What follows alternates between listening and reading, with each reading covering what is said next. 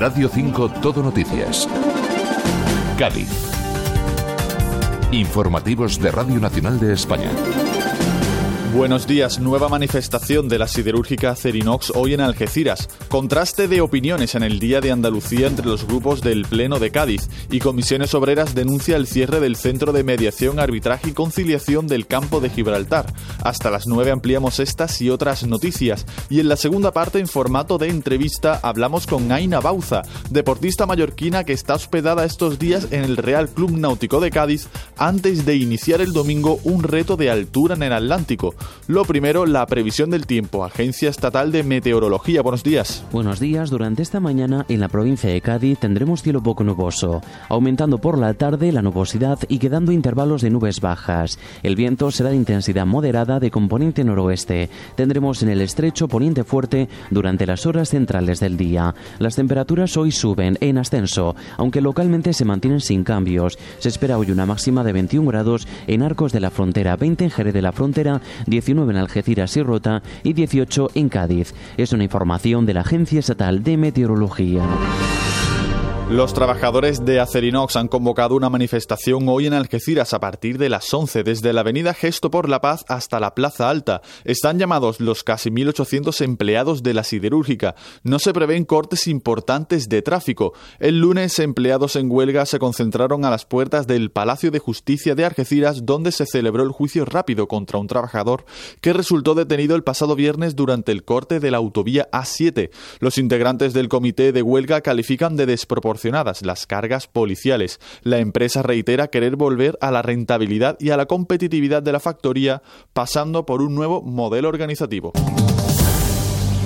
En la gala del 28 de febrero, el presidente de la Junta de Andalucía, Juanma Moreno, recordó a los, a los, dos guardias civiles que murieron arrollados por una narcolancha en Barbate. Pide más medios para proteger a las fuerzas y cuerpos de seguridad ante este tipo de amenazas. No me olvido de ellos, ni de su familia y, por supuesto, de sus compañeros, que dan su vida por nosotros y que deberían de contar con los medios suficientes para enfrentarse a los enemigos de la sociedad con las máximas garantías. En el acto, el jerezano José Merced recibió la medalla de hijo predilecto de Andalucía y no pudo ocultar su emoción. Creo que no hay cosa más, más importante. Me siento tan orgulloso. Me siento en este momento tan grande que creo que no hay premio más importante que ser andaluz. Todavía en semana del Día de Andalucía, contraste de opiniones en el Pleno del Ayuntamiento de Cádiz sobre el andalucismo y la forma de celebrarlo, aunque, aunque, todos los grupos políticos llaman a la reivindicación. Por un lado, el gobierno local se mostraba contento con el acto celebrado en el día de ayer a las puertas del ayuntamiento, en el que se pudo escuchar al coro infantil de la viña.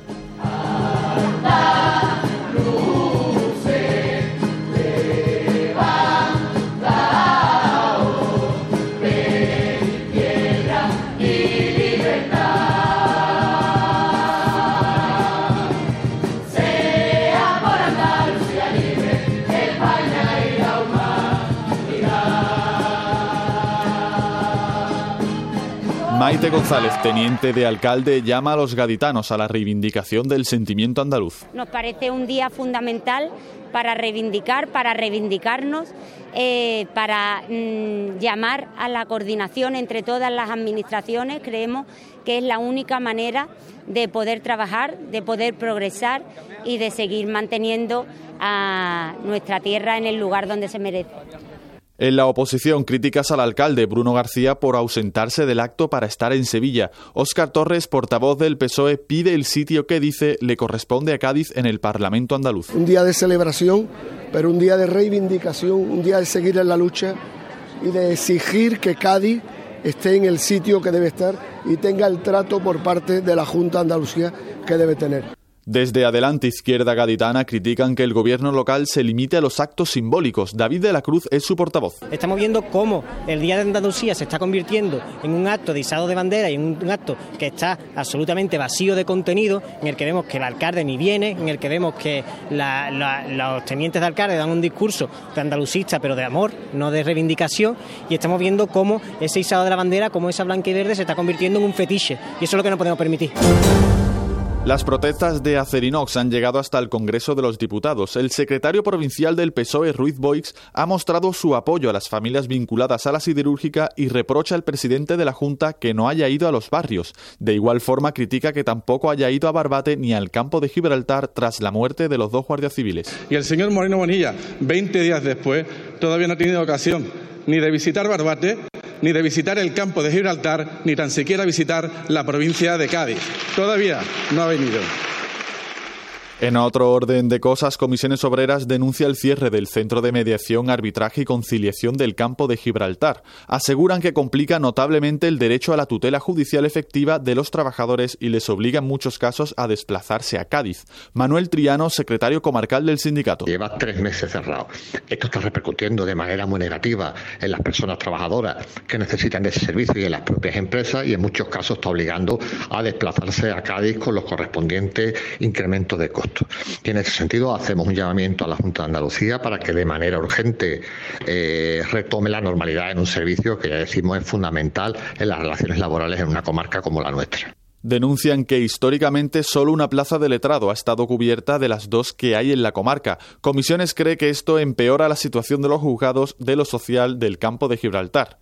Más cosas, el 82,9% de los jóvenes de 15 a 29 años reconoce que chatea por Internet todos los días y el 58,7% que Internet hace las relaciones más superficiales, según un estudio del Centro Reina Sofía de Faz Juventud. Hemos salido a la calle a preguntar a los gaditanos sobre sus hábitos con la tecnología. Algunos afirman que están enganchados a sus dispositivos y otros que no lo están tanto. Siempre me pasa que al final del día miro cuántas horas está con el móvil y digo, está cuatro horas con el móvil. Y siempre, no sé, es que se me pasan muy rápido las horas mirando el móvil. Entre los estudios, las redes sociales, que al final pues acabas usando el móvil para todo, pues... Sobre todo por el tema de la universidad y tal, pues el tema del iPad para estudiar, para, para todo, sí, sí. El portátil, es que yo foro ya no utilizo, ah. es que mi vida ya es entera son el iPad, hecho para... Los gaditanos también ven las relaciones por Internet más superficiales. Porque las cosas por Internet realmente no son realistas, no te ayudan a establecer una relación persona a persona, es muy distinto.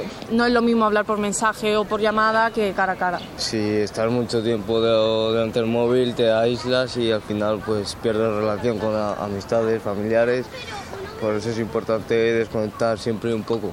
Hemos preguntado sobre los peligros de los dispositivos móviles cuando se navega por Internet y algunos ya han vivido en primera persona lo que es no tener cuidado en la red. Bueno, a mí que me vuelva a mandar un SMS del banco y vuelva a entrar yo creyendo que es del banco. El miedo en la red está presente entre los jóvenes gaditanos que reconocen pasar demasiado tiempo delante de sus dispositivos. En este punto abrimos la segunda parte de nuestro tiempo de noticias en formato de entrevista. Radio 5 Cádiz. Entrevista. Este domingo se inicia una auténtica aventura desde Cádiz, en concreto la aventura de Aina Bauza, deportista de élite que se enfrentará a un reto de altura, la ruta del descubrimiento. Desde Cádiz irá a Canarias y del archipiélago a Bahamas.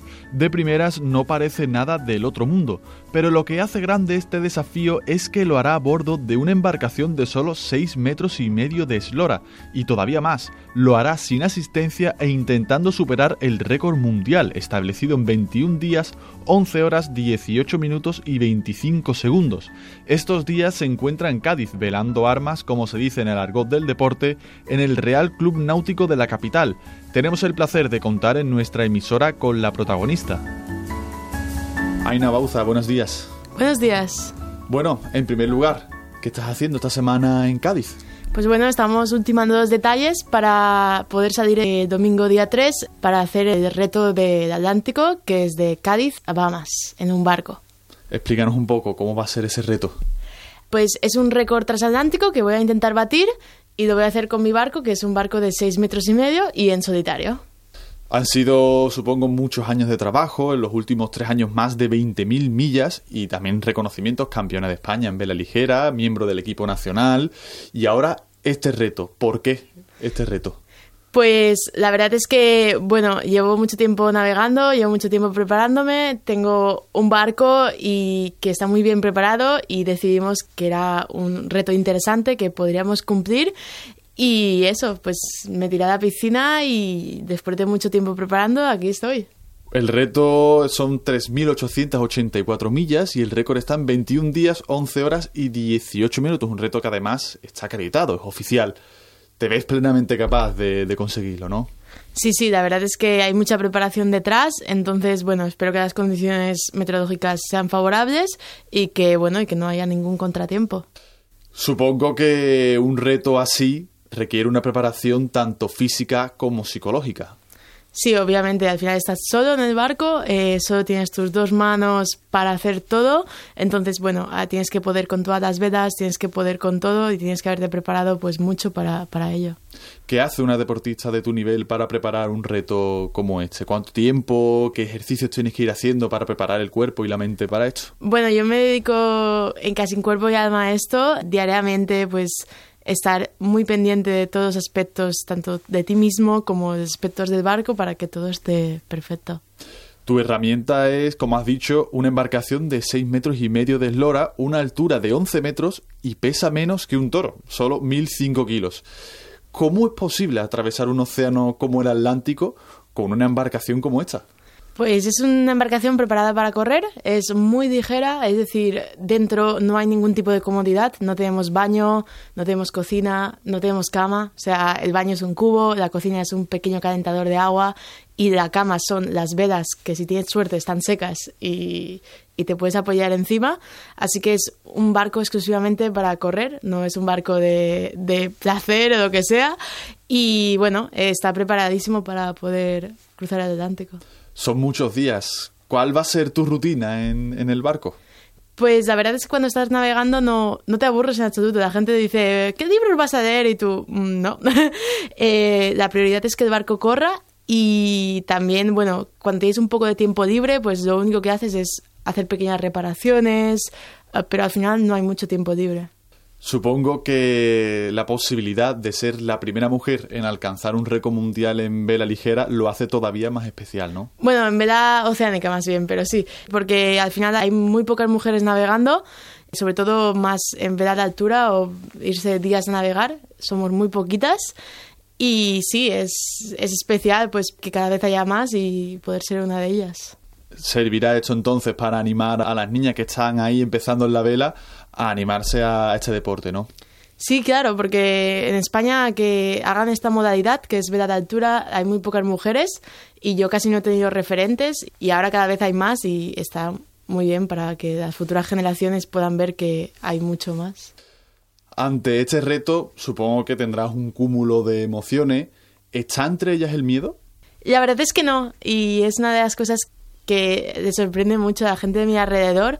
Para mí, el principal miedo ha sido pues preparar todo el proyecto, porque al final tienes un montón de incógnitas, si vas a conseguir los patrocinadores, si no, o te vas a reuniones y no sabes qué va a pasar.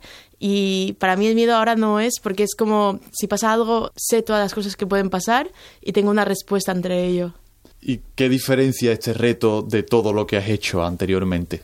Bueno, es mucho más mayúsculo porque al final pues, será unos 20 días navegando sola, entonces es mucho más de lo que he hecho anteriormente, entonces pueden pasar muchas más cosas. Entonces será un cúmulo de emociones muy fuerte y hay que lidiar con ello, pero y también hay que disfrutar de ello.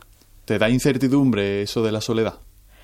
No, la verdad es que cuando estás navegando es diferente de estar solo en tierra. Tú estás al final estás muy ocupado con tu barco, el barco corre, eh, vives un montón de emociones que no vives en tierra y no piensas en que estás solo. Cuando yo empecé a navegar en esta modalidad, nunca pensé que navegaría sola. Pensaba, estos locos que hacen. Y luego lo apruebas y dices, pues está bien.